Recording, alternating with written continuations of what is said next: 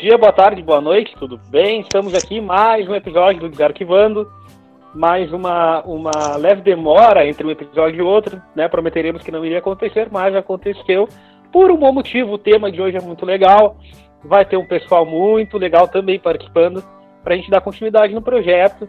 Então vamos lá, o tema de hoje é bem interessante e vamos começar, né, como sempre, nos apresentando. Então, boa noite, boa noite, Elo. Oi, gente, boa noite. Aliás, para nós aqui, boa noite, né? Vocês, como já diz o Matheus, bom dia, boa tarde, boa noite a quem nos estiver ouvindo em qualquer momento do dia. Gente, hoje então a gente vai falar um pouquinho sobre Egito. Eu sou a Elo e passo a palavra então para a Tainise. Bom dia, boa tarde, boa noite. Eu sou a Thay. Tava com saudade de falar aqui já com vocês, porque a gente prometeu que não ia demorar. Aquela promessinha básica, né? Mas a vida adulta não é tão fácil assim, ocorrem muitas complicações e infelizmente não deu. Mas cá estamos nós hoje para falar um pouquinho de história antiga, matar saudade. E tô vendo que tem gente diferente aqui. Seria a realização daquela promessa? Jogar Luna está entre nós, é isso mesmo? Olá, olá, olá, olá, olá. Bom dia, boa tarde e boa noite, como dizer os colegas muito feliz de estar aqui com vocês, pessoal. Muito feliz de finalmente poder participar dessa, dessa nossa conversa, né? Porque eu considero esse, esse podcast uma conversa nossa com a galera que vai fazer aí o, o Enem, que a gente vai, de uma forma mais descontraída, entendeu? Tentar ajudar todos, tá? E eu estou muito feliz. Uh, Egito é um tema bem, bem interessante para todos e a gente vai tocando o barco. Show de bola. Matheus, tudo contigo, querido. Oi, Coelho. Coelho. Pode mandar para mim, Jocar. Que bom ter aqui conosco, finalmente, né? O Jocar que, lembrando, pessoal, que o Jocar tá sempre nos, nos bastidores, é ótimo, né? Os bastidores, nos auxiliando, uh, compartilhando as informações, estudando junto conosco e sempre buscando trazer cada vez mais conteúdo legal para a gente compartilhar com você. Então, gente, hoje para falar um pouco sobre Egito, essa temática tão interessante, trazendo curiosidades e as informações sobre o tema, nós iniciamos falando sobre uma parte muito importante que ainda, por incrível que pareça, é uma dúvida na cabecinha dos jovens estudantes. Onde se localiza o grande império egípcio que tanto é comentado na história antiga? Gente, o Egito está localizado na região nordeste do continente africano, lá na crescente fértil.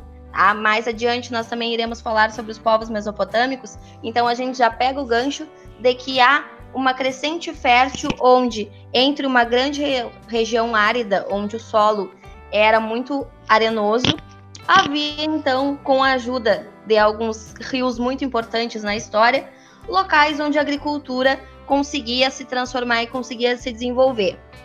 Quando nós falamos no Egito, gente, nós vamos, nós vamos tê-lo como a dádiva do rio Nilo. Por que a dádiva do rio Nilo? Porque foi a partir deste rio tão importante que cruzou o Egito de ponta a ponta que houve a possibilidade do desenvolvimento de grupos sociais dentro dessa civilização. Uh, quando falamos do, do Egito, estamos falando de uh, um império, né, que começa na verdade como uma organização social é, proveniente, digamos assim, do tema que a gente tratou da última aula né, da última aula, do último episódio, aliás, que algumas, uh, os grupos, né, grupos humanos, se, se, concentravam em regiões onde era possível é, realizar agricultura, controlar a agricultura, e disso veio toda aquele, aquele, aquela produção de excedente, o controle dessa produção de excedente, o controle também das cheias, né, do, do rio, dos rios, da terra, e assim se desenvolveram as primeiras é, sociedades organizadas né, na, na humanidade. Então, o que a Elo estava falando agora é um tema que a gente também vai tratar em outro episódio, né? Temos ali os rios, o Tigre e o Eufrates, né? Quando vamos tratar de Mesopotâmia, né, a crescente fértil, e partindo desse mesmo pressuposto, vemos o, o rio Nilo, né? Um rio que possibilita a vida e a alimentação dentro de uma região árida, no, no, no Nordeste da África, né?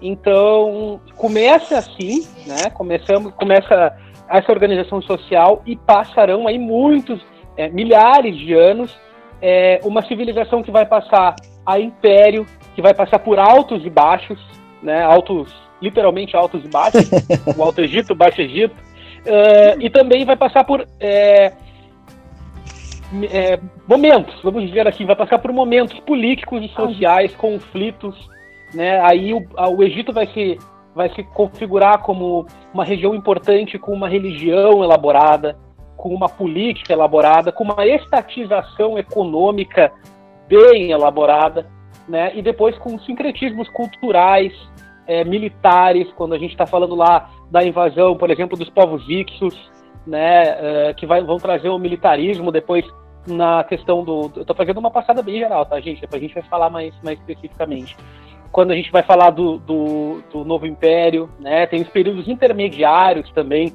onde muitos povos vão entrar no Egito, vão criar suas próprias dinastias, suas próprias organizações, e daí vai criando essa grande, essa grande civilização complexa e que até hoje nós estudamos muito para poder entender uh, não só como um todo, como a civilização em si, como a grande influência para todas as outras organizações que vieram depois disso. Né, gente? Temos, temos o período do Egito que vai desde o início das civilizações até mais ou menos ali, me corrija se estiver errado, o Império Romano, mais ou menos, aproximadamente. Né, gente? É quando então, o Império vou... Romano chega a dominar até o Egito, né, em algum, em algum momento. Acho legal da gente falar né, um, outros detalhes assim do, do Rio Nilo também, quanto ele foi importante na questão de tipo essa água, além de servir para toda a função da agricultura, de, de fazer com que acontecessem essas civiliza civilizações por ali, também era uma água que servia ali para bebida, para cozinhar, para tudo mais. Eles se utilizavam dessa água. Também era o local de pesca, de era utilizado como um canal de transporte, ou seja, é, era um produto natural, assim, uma, é, é uma riqueza natural que foi, assim, de diversas maneiras bem utilizada, que foi extremamente importante para o avanço das civilizações da região. acho que a gente pode até acrescentar, é, quando a gente pensa em Egito, né, no geral, assim, uh, a gente lembra muito das múmias, né, das pirâmides, das múmias, da esfinge, e, e para a gente começar a entender bem, assim, como começou a civilização egípcia, como o Matheus falou, a gente tem que voltar lá na pré-história e entender que esse processo de uh, não é urbanização, mas de construção de meios sociais dentro da. E sedentarização nas regiões, né? Sedentarização, perfeito, perfeito. Esse é o, é o termo. Ele levou muito tempo, né? Uh, muitas, por exemplo, como o Egito é um rio e a, a, ali a África é um é um continente muito árido, a gente precisa entender que ao, ao, ao se sedentarizar, ao se fixar as margens do rio Nilo, as pessoas às vezes saíam porque dava cheia. E demorou muito tempo para eles entenderem esse processo uh, que é das cheias do Nilo, né, que acabava deixando fértil aquela região para se poder praticar agricultura. Foi assim que começou esse sedentarismo às margens do rio Nilo, onde surgiram os primeiros povoados, as primeiras sociedades e depois se tornou esse grande império aí que a gente está estudando. Então, gente, antes da gente começar mais essa parte cronológica e falar a fundo todas essas, essas sobre tudo isso que nós acabamos de pincelar, uh, só vamos abrir um parêntese bem importante que é atualmente o Egito. O Egito já ouvi muito, eu que tenho essa experiência recente, mas ainda assim é uma experiência em sala de aula, muito aluno perguntando, tá, mas o Egito agora não existe mais, né? Não, gente, o Egito ainda existe, tá? Só. Ah. Às vezes tem que. Não, muitas vezes não é importante falar, ah, mas é sempre legal a gente dar aquela, aquele pitaco, né? O Egito ele ainda existe, tá, gente? No mesmo local, nordeste da África. É uma, é uma região de turismo muito, muito aflorado. Infelizmente, ele acaba sendo prejudicado em função da poluição que deteriora as pirâmides e tudo aquilo, todas aquelas construções deixadas e também a questão política do Oriente Médio, que como nós ouvimos aí várias vezes no rádio, na televisão, é uma região alvo de disputas ainda por diversos grupos, tanto religiosos quanto políticos, tá? Então, iniciando, gente, o Egito, gente, ele é dividido em diversas fases. A primeira delas seria o período pré-dinástico. Por que pré-dinástico? Quando nós falamos em dinástico, nós falamos em dinastias, em reinados, em famílias de poder, em épocas de poder. E nesse período anterior ao grande império egípcio, nós vamos ter pequenos grupos, pequenos povoados, como já foi comentado pelo Jocar, que se concentravam às margens do rio Nilo em busca então de alimentação e do desenvolvimento da agricultura. Essa, esses, esses agrupamentos humanos, gente, eles vão ser conhecidos então como nomos, tá? E eles eram liderados pelos nomarcas. Eles iam em busca então dessas regiões com terras férteis e várias vezes entravam em confrontos. Com o tempo, esses agrupamentos eles foram formando comunidades um pouco maiores, até que eles se uniram e formaram dois reinos: o Baixo Egito, ao norte do Rio Nilo, e o Alto Egito, ao sul do Rio Nilo. Tá, gente? Durante muito tempo, então, essas do, estes dois impérios coexistiram muitas vezes entrando em confronto por essa região de grande fertilidade do solo. O rei do Baixo Egito utilizava uma coroa na cor vermelha e o rei no Alto Egito uma coroa na cor branca, com uma serpente que simbolizava então esse poder dos reis. Cerca de 3200 a.C., surgiu Menes no Alto Egito, e ele conseguiu então realizar a conquista do Baixo Egito, unificando esse território, tornando-se então o primeiro faraó. Qual é o significado dessa palavra, gente? O que quer dizer faraó? Faraó quer dizer casa grande. Então ele seria o líder entre os líderes, o líder de todas as casas. E foi então que Menes decidiu reunir em uma única coroa a cor vermelha e a cor branca que por diversas vezes foi retratada em pinturas egípcias. Só bem rapidamente, é, existe uma, uma, uma não, não, é bem uma confusão, né? Existe uma uh, ambiguidade de dados quando se fala do primeiro faraó egípcio, né? A gente vai ver dois nomes em que muito tempo na historiografia vai se tratar como possíveis dois faraós é, em uma sequência, né, em uma hereditariedade dinástica diferente, né?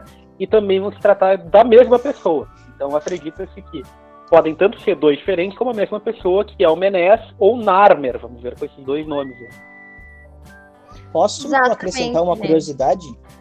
Claro, deve. Tá, por favor. Uh, vocês viram, pessoal, que a Elo falou nomarca e não monarca.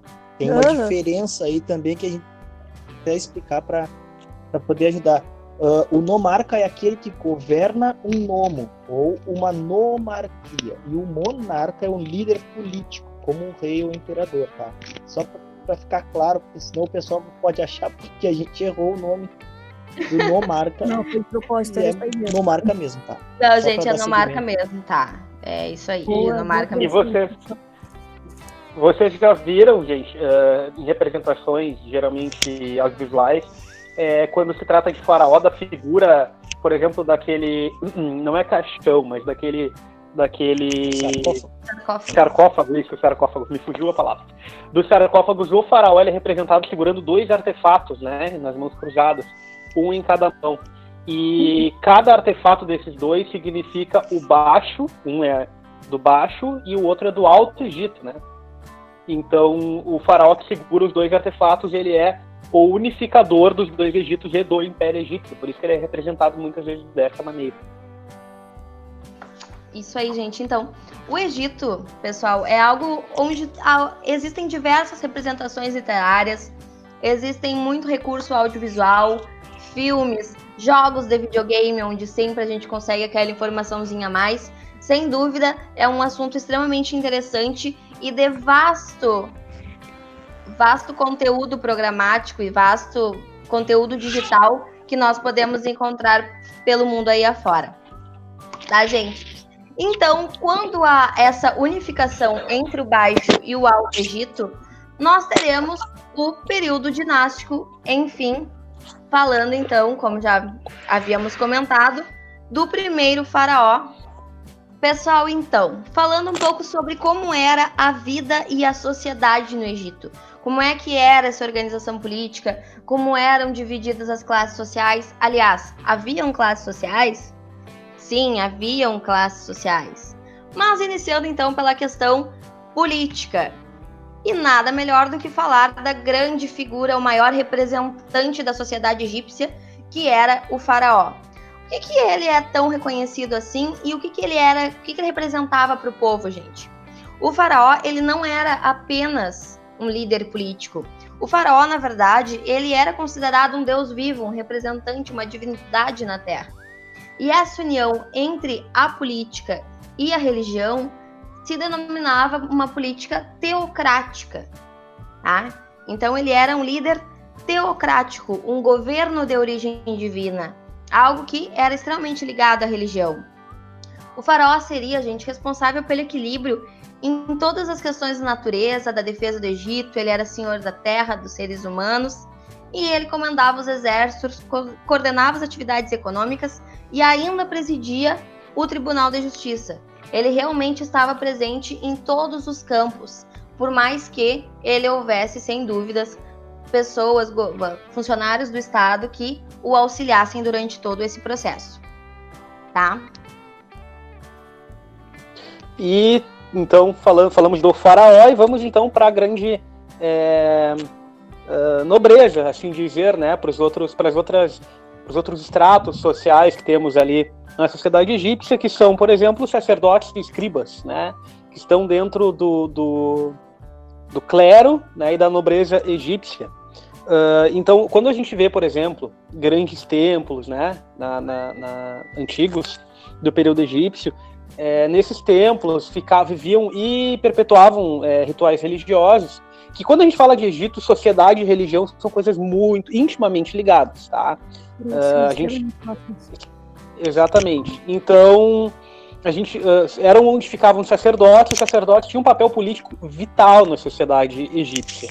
Né? Então, a, depois do faraó, os sacerdotes eram autoridades é, religiosas e sociais, tá? Assim como os escribas, que eram uh, pessoas, né? Eram, eram representantes governamentais que, que cobravam impostos, que fiscalizavam né, a situação da economia e também que sabiam ler e escrever, faziam as escrituras tudo mais. Né, tudo que se tem de, de, de representado graficamente em escrita né, sobre a sociedade e a religião egípcia. Uma coisa importante de comentar nessa questão da sociedade egípcia é que ela era bem dividida e bem estática a questão das classes sociais. Ela não se transformava, não havia essa questão de ah, eu vou ascender de classe social. Não, se tu, por exemplo, tu nascia camponês, tu vivia camponês. E era extremamente proibido o casamento entre pessoas de classes sociais diferentes. Então, por exemplo, vai vir alguém da nobreza casar com um camponês. Não, não pode. As únicas pessoas que ascendiam socialmente eram os escribas. Por quê, gente? Inicialmente, não haviam pessoas que dominassem as escritas hieróglifas que mais tarde nós vamos comentar mais sobre elas, que é então a escrita do Império Egípcio. O que, que acontecia? Era comum que os funcionários do Estado acompanhassem o trabalho dos camponeses e, através do seu desenvolvimento, aqueles que se destacavam eram levados então para aprender os hieróglifos e iniciar a sua alfabetização, por assim dizer, né? Essa nova forma de, essa nova classe social que nós estamos comentando, que é a questão dos escribas. Então, nós vamos ter como ponto, se analisarmos uma pirâmide social, a ponta da nossa pirâmide lá em cima estará o faraó, logo após os funcionários do Estado e os comandantes do exército e sacerdotes, logo após então os camponeses e por fim os escravos. Uma coisa importante comentar, gente. A escravidão no Egito, ela era aquela mesma que nós conhecemos aqui no Brasil, aquela que nós sabemos do período colonial, aquela questão racial? Não. Os escravos egípcios, gente, eles eram normalmente uh, arrecadados, vamos dizer assim, através de disputas políticas, eh, confrontos armamentistas. Armamentistas não, perdão, que isso foi até uma, um anacronismo. Através de confrontos em si. Então, vamos dizer que uma, um, um, certo grupo de pessoas entra em combate com outro, aqueles perdedores são tratados como escravos ou então pessoas que não pagavam suas dívidas. A questão da escravidão ela era diferente E o número de escravos no Egito, gente, ele era bem baixo, tá?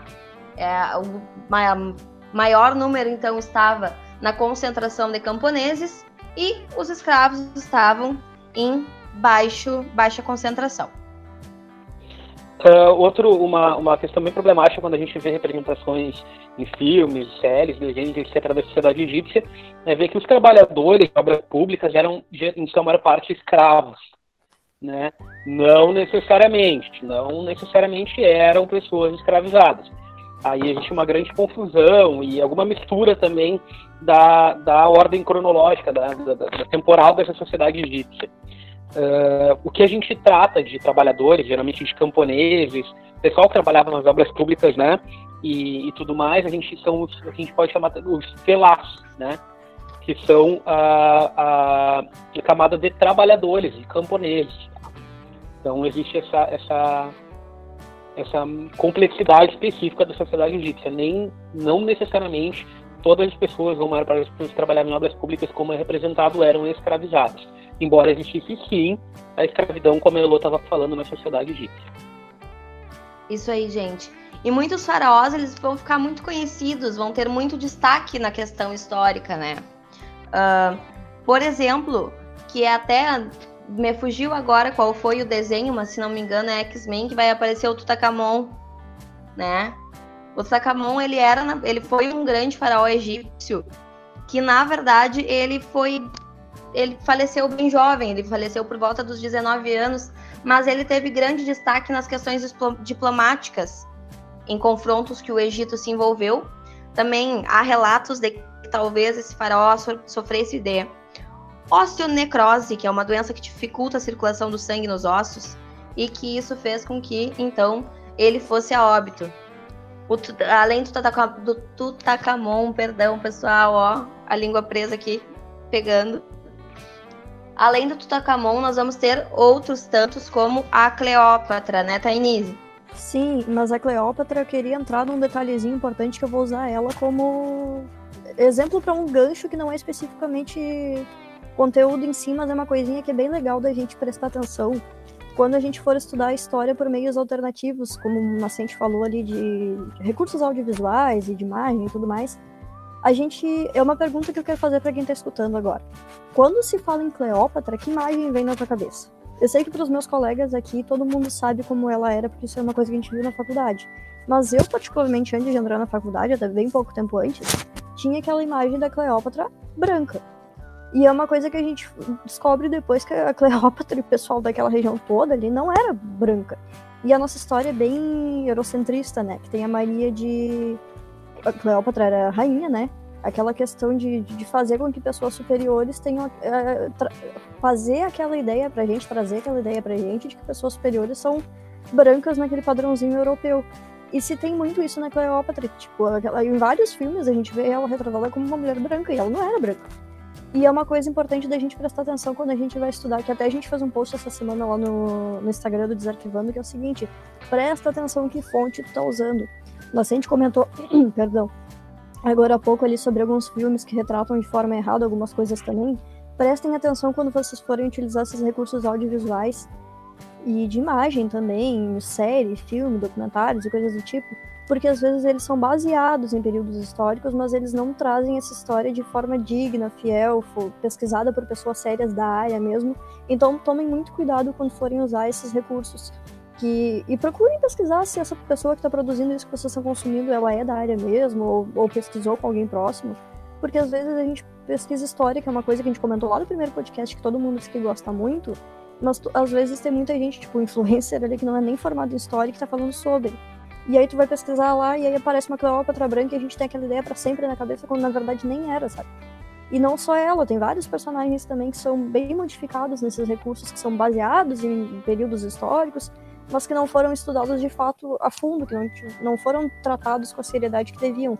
Então, assim, é ótimo a gente estudar história através de filme, de série, de documentário, mas cuidado, às vezes isso não é de fato feito de forma séria, é só um, um, pano, um de fundo ali, sabe? E era uma, um ganchinho que eu queria fazer com a Cleópatra, que a gente sempre tem uma ideia eurocêntrica dela, completamente branquinha, de narizinho fino ali, quando na verdade não era nada disso. Exatamente, gente. Não só a própria Cleópatra, mas como o Egito em si, né? Como eu coloquei no início do assunto, quando nós falamos sobre o Egito, há, por incrível que pareça, essa dúvida de onde é o Egito, por essa questão de uma história eurocêntrica, de que tudo, todas as civilizações então teriam iniciado na Europa, todos os modelos civilizatórios teriam lá se iniciado, e nós temos o Egito que é a fiel representação de que não haviam vários desenvolvimentos humanos pelos mais diferentes cantos do mundo, cada um no seu andar, vamos dizer assim, convivendo em momentos diferentes. Vamos entrar agora então na questão da economia do Egito. O que, que eles cultivavam? Qual é o seu carro-chefe? Como é, do que eles se alimentavam? Gente, então, a economia egípcia ela, ela era baseada então no cultivo do trigo, da cevada, do linho, do algodão, de frutas e de legumes. Além disso, eles também conseguiam se dedicar à criação de alguns animais, como os bois, os gansos, os patos e os cavalos. Como a Denise já tinha comentado, havia aquela questão, agora até, perdão pelo erro, se não me engano foi o Jocar, mas, enfim, tudo que vier é lucro, né, gente? O, o rio Nilo, ele era utilizado também nessa questão da pesca uh, ah, para meios de consumo, tá, gente? Então, o que eles, que, que eles conseguiam fazer através dessa, desse desenvolvimento da agricultura. Era sempre que aquela região estava fértil, era sempre que aquele solo estava próprio para ser cultivado. Não, nós sabemos que a agricultura, gente, ela é todo um processo. Ela deve ter o, o momento mais propício para o plantio, a questão do cultivo, a questão da colheita. E nós precisamos que essa terra esteja constantemente sendo uh, como posso dizer, adubada, né? Então, o que eles precisaram fazer?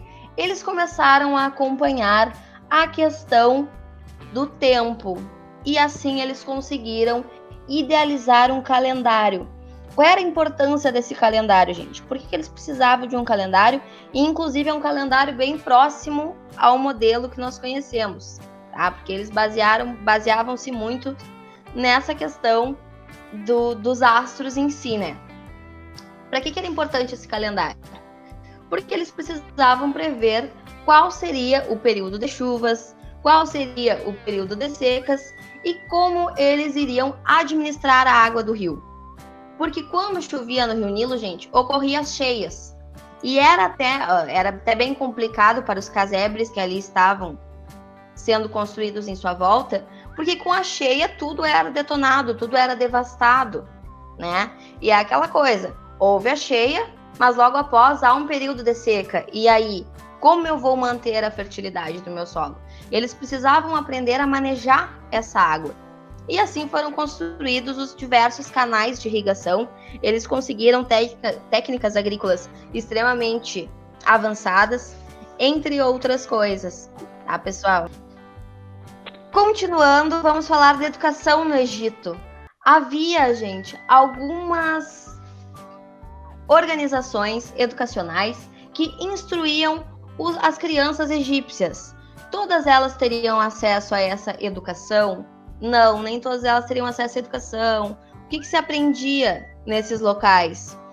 Ele, alguns deles aprendiam realmente a questão da escrita, principalmente os filhos dos escribas, que como nós já comentamos, uma classe social ela é hereditária e não por elevação, tá? Não é por promoções, vamos dizer assim, havia então algumas instituições que tratavam das crianças egípcias.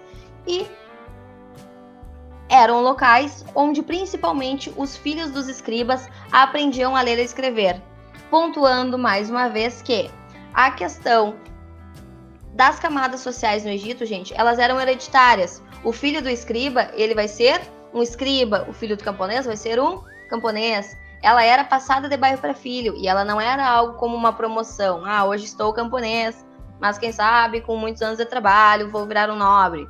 Não, era tudo extremamente estatizado. Falando um pouco agora também sobre o papel da mulher no Egito, gente. Por que, que é importante destacar essa questão da mulher em qualquer período histórico? Vou até fazer um gancho maior nessa questão. Gente, quando a gente pega principalmente os antigos livros de história, ou antigas músicas, antigos filmes, é muito pequena a retratação da mulher. É muito básica. Ela é extremamente vista como um artigo de acompanhamento e não necessariamente de uma figura principal nessa sociedade. Nunca não é, é protagonista, né? Exatamente, ela nunca é protagonista. Ela passa quase como uma figuração nessa sociedade. No Antigo Egito, ela tem um, ela, o papel dela é um pouquinho diferente. Ela poderia desempenhar funções importantes. Ela poderia erguer algumas posições favoráveis em relação às demais sociedades dos mesmos, do mesmo período, aliás, perdão. Poderiam se tornar sacerdotisas, poderiam se tornar faraós, como nós já vimos a questão da própria Cleópatra, e elas tinham direito de possuir propriedade como casas e terrenos. Essa parte, gente, é bem interessante, porque essa questão dos títulos ou até das propriedades, das propriedades em si, elas eram vistas como passada do pai para o filho mais velho. Gente, então agora sim, entrando nessa questão da cronologia egípcia e dos períodos, tá? Nós vamos ter então um período pré-dinástico que durou de 3300 a.C. a 2685 a.C., que era exatamente essa questão anterior à unificação do Alto e Baixo Egito por Menes, ou como já foi comentado antes, que há uma, uma há controvérsias se seria Menes ou Nermer, ou se ambos eram a mesma pessoa, ou se fizeram este momento juntos. Enfim, então, gente, nesse período, ele houve a mudança da capital para Mênfis e os faraós passaram a acumular os poderes políticos, religiosos e militares.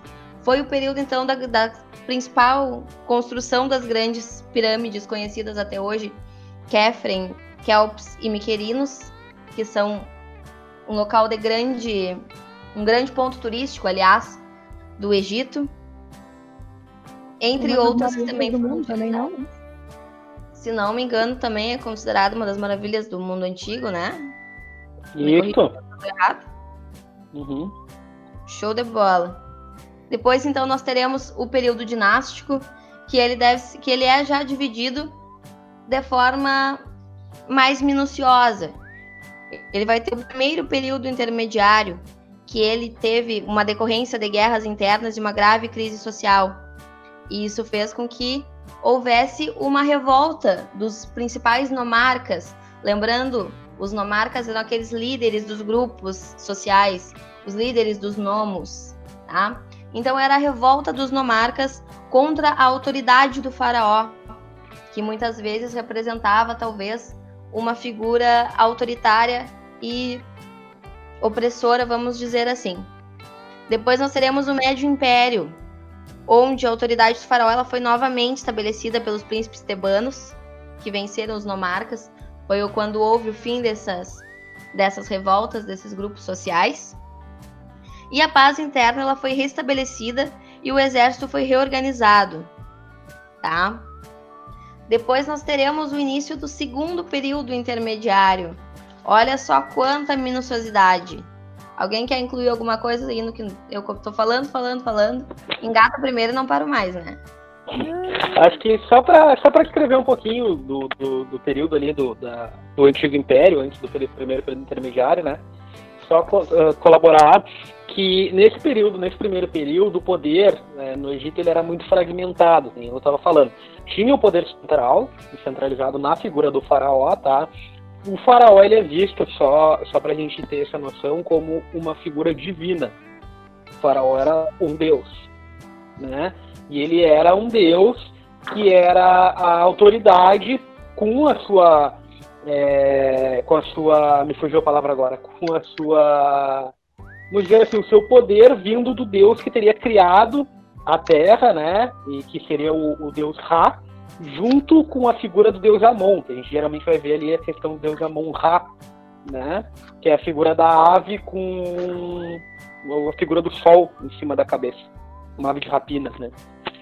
E, enfim, é, esse, só que o poder igual ele era muito descentralizado, ele era muito fragmentado. Os nomarcas, em determinado período, vão fazer se organizar de maneira a tentar enfraquecer esse poder, né? Nesse período aí que vai de 1300, 1300, também tá bem. 3.200 a anos já, 2.423 anos antes disso, né? Aproximadamente.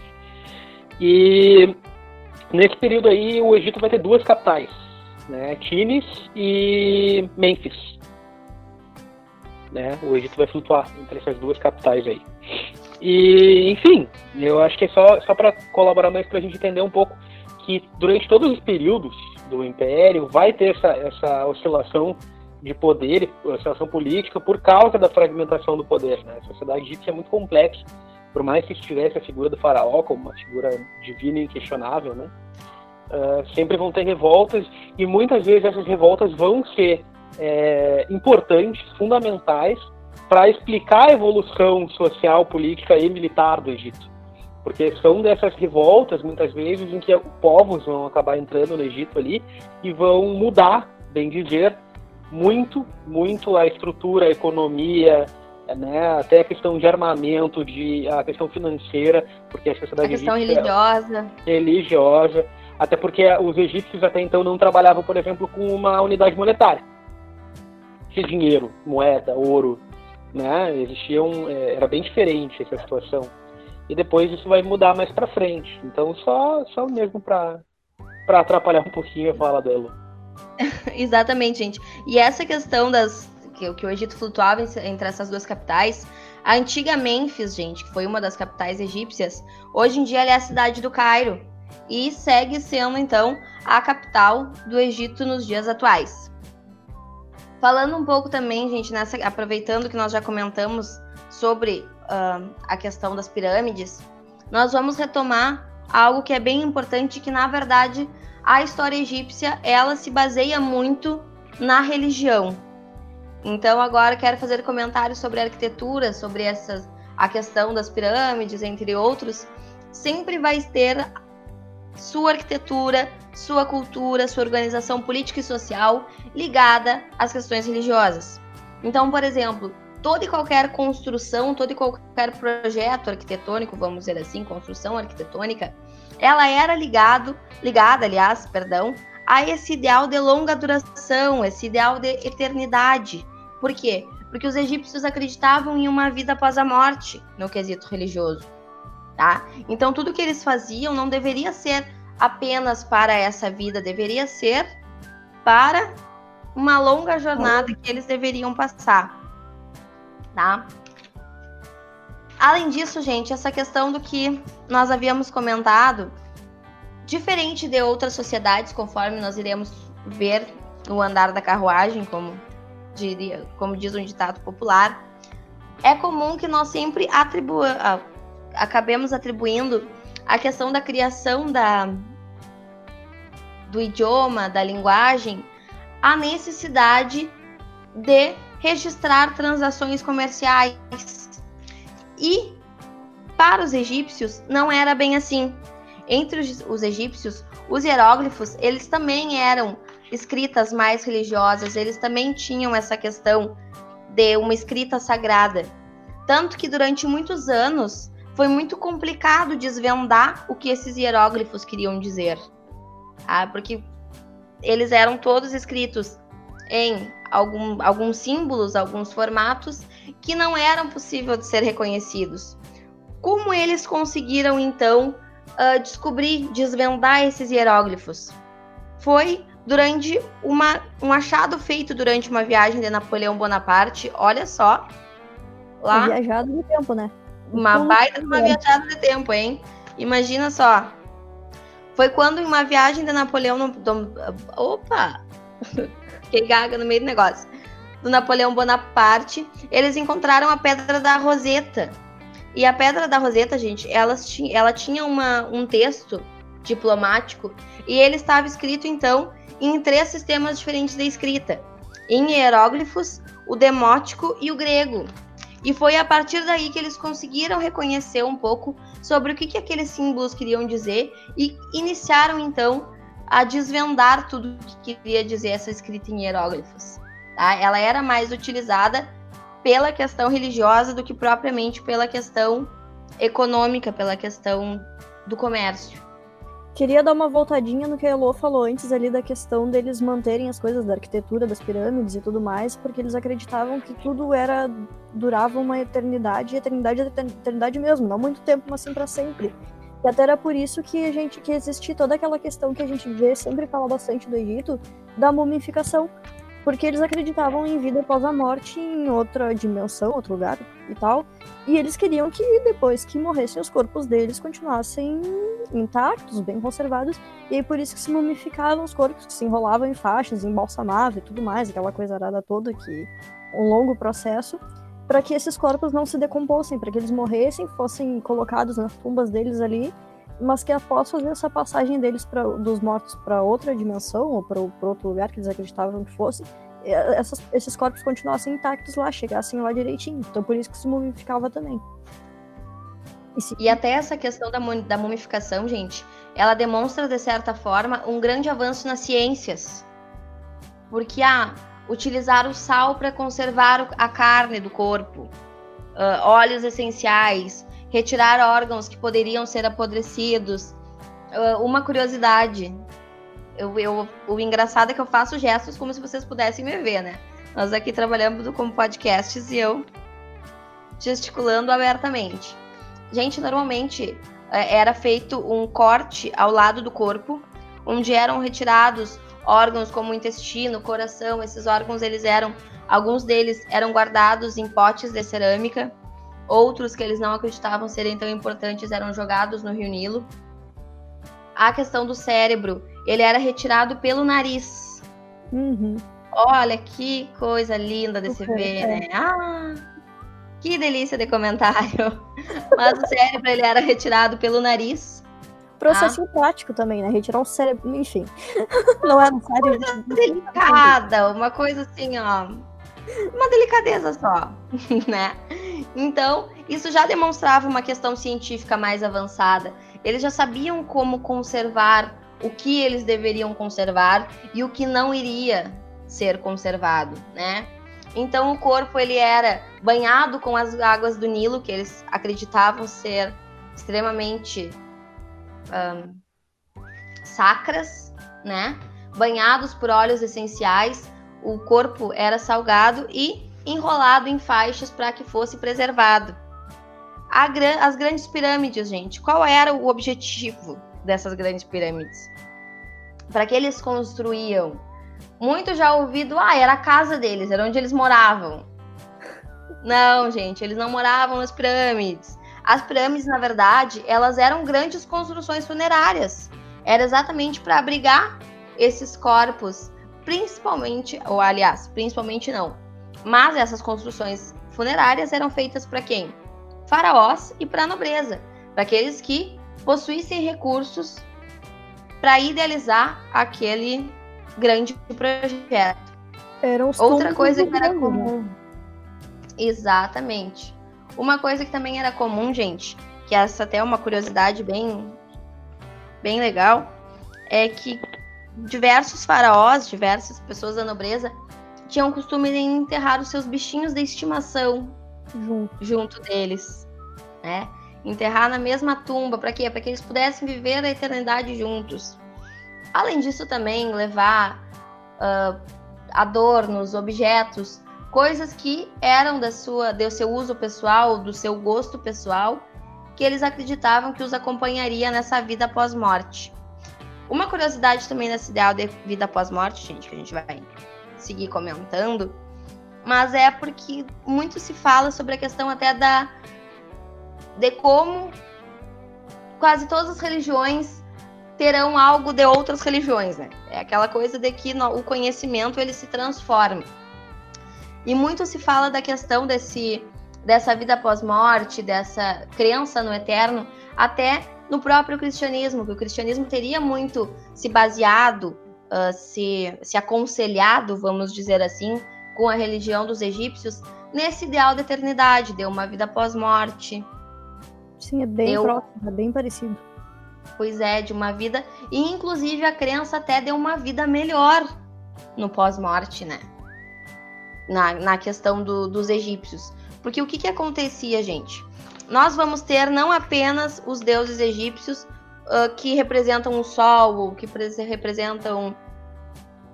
que mais a gente pode utilizar que os, que os vários deuses representavam? A lua, uh, entre outras coisas, né?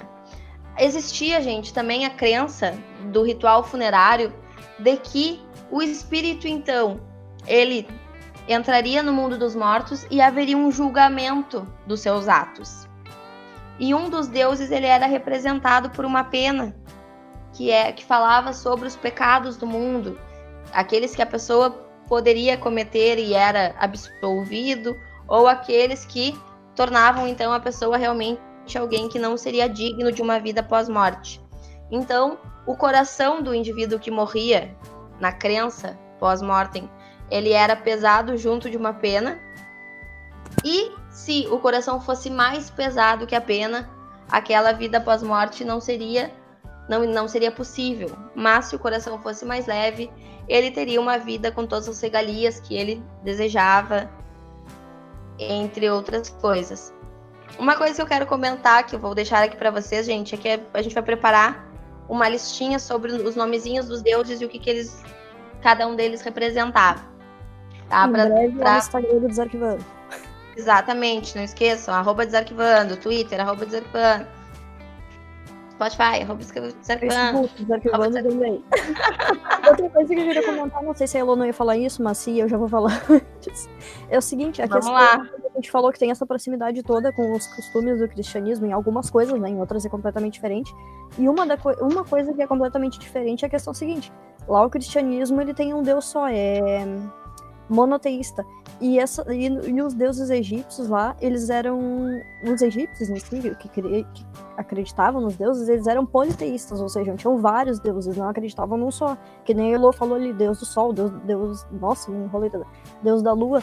Eles eram politeístas. E esse é um detalhe bem legal, assim, de lembrar para saber diferenciar uma coisa da outra, que a gente estava vendo as semelhanças aqui, mas essa é uma diferença. Exatamente, gente. Durante, a, durante grande parte, aliás, podemos comentar até como a maioria da parte da história do Egito, eles tinham essa religião politeísta. Na verdade, Akhenaton ou Amenófis IV, ele teria tentado fazer do Egito uma sociedade monoteísta, crendo apenas no Amun-Ra, tá? que era a união desses dois deuses. Porém, o Tutankhamon, que nós já comentamos, ele desfez essa reforma religiosa e restituiu então essa crença em vários deuses, que era originalmente a crença dos egípcios. Tá. Posso só fazer um comentário, Elo? É, fala rapidinho. Perdão. Essa jogada, essa troca do politeísmo para o monoteísmo, né? Na sociedade egípcia, os sacerdotes de Amon, que é então o deus é, geralmente mais cultuado, né? Uh, eles, eles tinham muito poder político dentro do Egito. E nessa troca para para o monoteísmo e para uma divindade diferente, o deus Atom, né?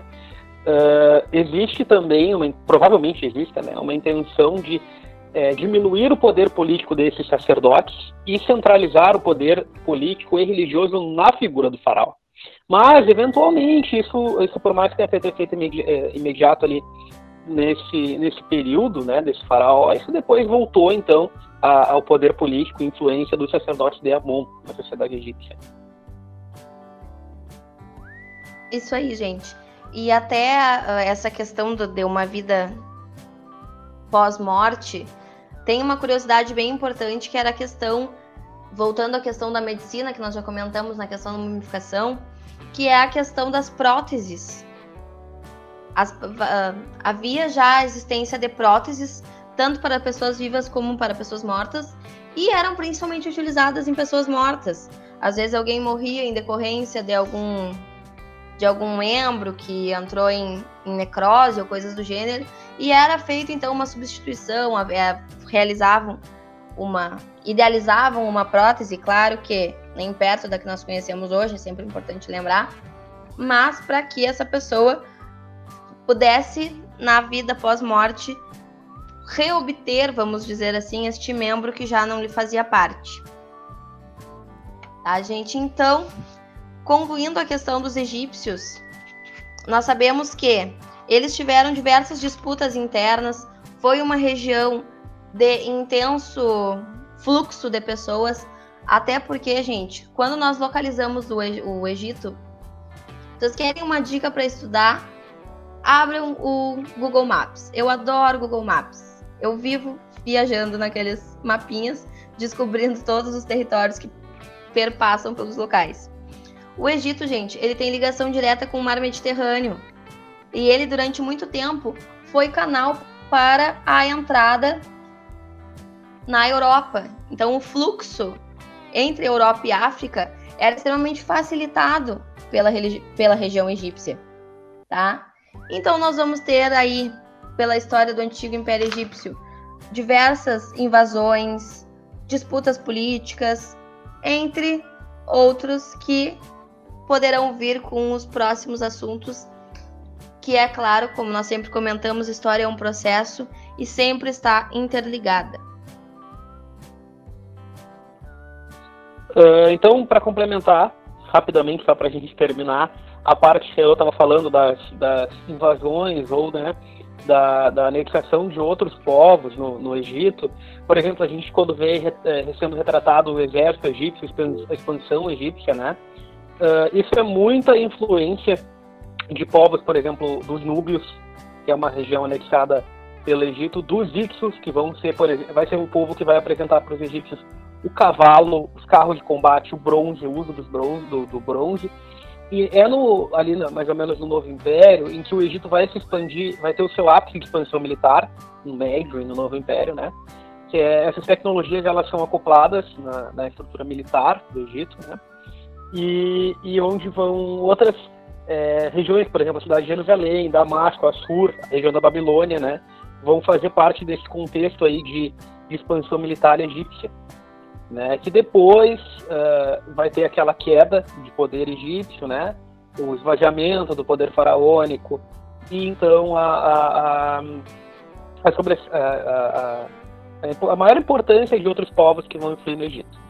E como a gente está falando da religião egípcia, ela se baseia muito, a sociedade egípcia, na morte. Né? Quando a gente fala em religião egípcia sociedade egípcia, a gente tem que falar muito da morte a sociedade egípcia, ela toda, a cultura egípcia é toda voltada religiosamente para isso. O falou da vida após a morte, do tribunal de Osíris, que o coração do egípcio tinha que pesar a mesma coisa, ser mais leve que a pena, né? E que existem grandes obras, né? Fora os templos uh, de sacerdotes para os deuses, tem as necrópolis, cidades, regiões inteiras voltadas para túmulos de faraós e nobres, né? Existem, por exemplo, as pirâmides, que são uma, uma estrutura, uma construção, né, é, para túmulo, que existe, por exemplo, o mais famoso, que eu acho que é o Vale dos Reis, recentemente descoberto, que é na necrópole de Tebas, ao redor da cidade de Tebas, onde existem os, os hipogeus, né, que são aqueles túmulos subterrâneos cheios de camadas, cheios de compartimentos, para dificultar a invasão de saqueadores, né, onde ficam as riquezas, porque sim, os egípcios acreditavam que após a, na vida após a morte eram levadas as riquezas né, consigo. Então isso é um, é um ponto muito importante da religião egípcia. Né? Só esse adendo. Acredito que conforme nós tenhamos os nossos novos conteúdos, sempre teremos algo a pincelar, trazer de volta a grande sociedade egípcia que tanto fez pelos povos da região e que até hoje nos deixa diversos ensinamentos, né? Sem dúvida, foi um assunto bem interessante de ser falado. E, gente, uh, como a Denise falou, tomem cuidado com as fontes, mas não deixem de utilizá-las como recursos, porque várias vezes tem algo legal, tem algo importante, uma curiosidade. Uh, eu sou, eu vou até entregar um segredo, né? Eu sou dona de olhar filme com o Google aberto. Eu chego a ser aquela chata que gosta de dar spoiler, porque eu já pesquiso o fim do filme. É. Então, sempre pesquisem se alguma coisa vocês ficaram em dúvida. Busquem fontes confiáveis, conversem com os, com os professores que vocês têm disponível, com um amiguinho que vocês têm disponível. Enviem dúvidas para nós que nós iremos adorar comentar, tá? Lembrando, sigam nossas redes sociais, arroba Desarquivando, Twitter, Instagram, Facebook, Spotify. Não vou lembrar é aquele outro aplicativo de podcast, Matheus, socorro. Estamos também no SoundCloud, também desde Arquivando, para procurar a gente lá. Olha aí, ó. Então é isso, é isso mesmo. Muito obrigado por ter, terem nos ouvido até aqui. Muito obrigado pela participação, Elota, Inísio, Jocara, que infelizmente teve um problema técnico no meio do percurso. Mas esteve presente, o cara ele tá vindo por parcelas. Facilita mais um pouquinho. E aí Isso depois aí. a gente completa a participação dele. É. Ai, desculpa, cortei na sente ali. Hoje descobriram que o pessoal descobriu que o Jocar não é lenda urbana, ele existe de fato, mas o menino, a gente tá num período meio tenso de, de chuvas, eventos extremos aqui no, em Pelotas e tá caindo a luz há dias pra, em várias regiões da cidade. Hoje aconteceu lá com o Jocar, acredito que seja isso, ele nos avisou antes que ia ficar sem luz, mas hoje conseguiu participar com a gente. E é isso, não vou prometer que a gente vai demorar menos para gravar o próximo, porque isto está zicando.